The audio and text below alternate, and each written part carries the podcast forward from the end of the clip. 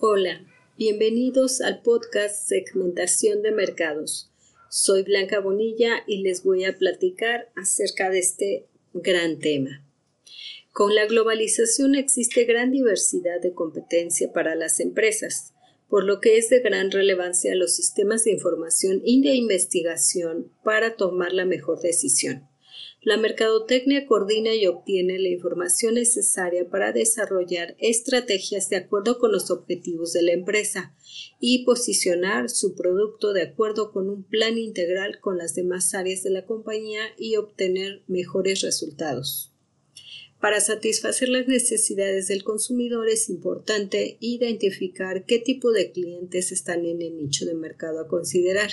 Para esto es básico realizar una segmentación de mercados que seleccione grupos bien definidos.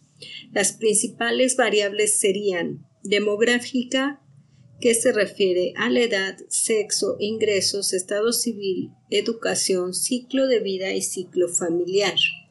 La geográfica, que se refiere a la región, país, provincia o lugar donde se vive. Psicográficas, que se refiere a la personalidad, motivos de compra, estilo de vida, intereses, gustos y valores. Y la última serían la variable conductual, que se refiere a la lealtad de la marca, los beneficios esperados y el tipo de usuario. El perfil psicográfico se puede obtener de una investigación cualitativa para poder complementar los diferentes perfiles dentro de un mismo grupo demográfico y geográfico. Por lo anterior, podemos definir que necesitamos un proceso de investigación de mercados, para lo cual eh, necesitamos mencionar que un proceso lleva a cabo cinco pasos principales. El número uno es definición del problema y objetivo de la investigación de mercados. Para definir el problema que se debe de tomar en cuenta el propósito del estudio, los antecedentes e información necesaria para la toma de decisión. Aquí se puede tomar en cuenta realizar una investigación exploratoria, descriptiva y causal. El número dos sería diseño del plan de investigación el cual se debe de detallar el enfoque específico, los métodos de contacto, los planes de muestreo y herramientas para procesar los datos obtenidos. El número 3 sería recopilación de datos, la cual debe de llevarse a cabo de dos formas.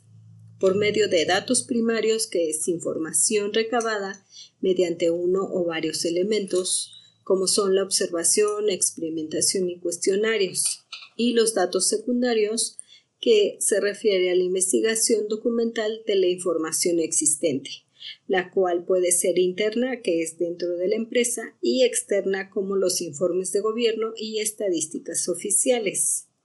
Y la número cuatro sería preparación y análisis de datos.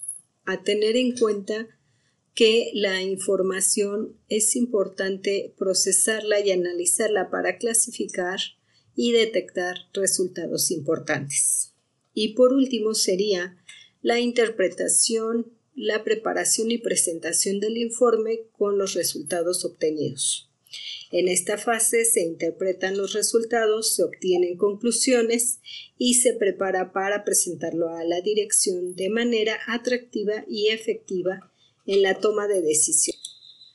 Con esto podemos darnos cuenta de la importancia de contar con una segmentación de mercados adecuada y obtener información por medio de la investigación, lo que nos ayudará a tomar una mejor decisión y mejorar sobre todo los resultados de la empresa. Muchas gracias.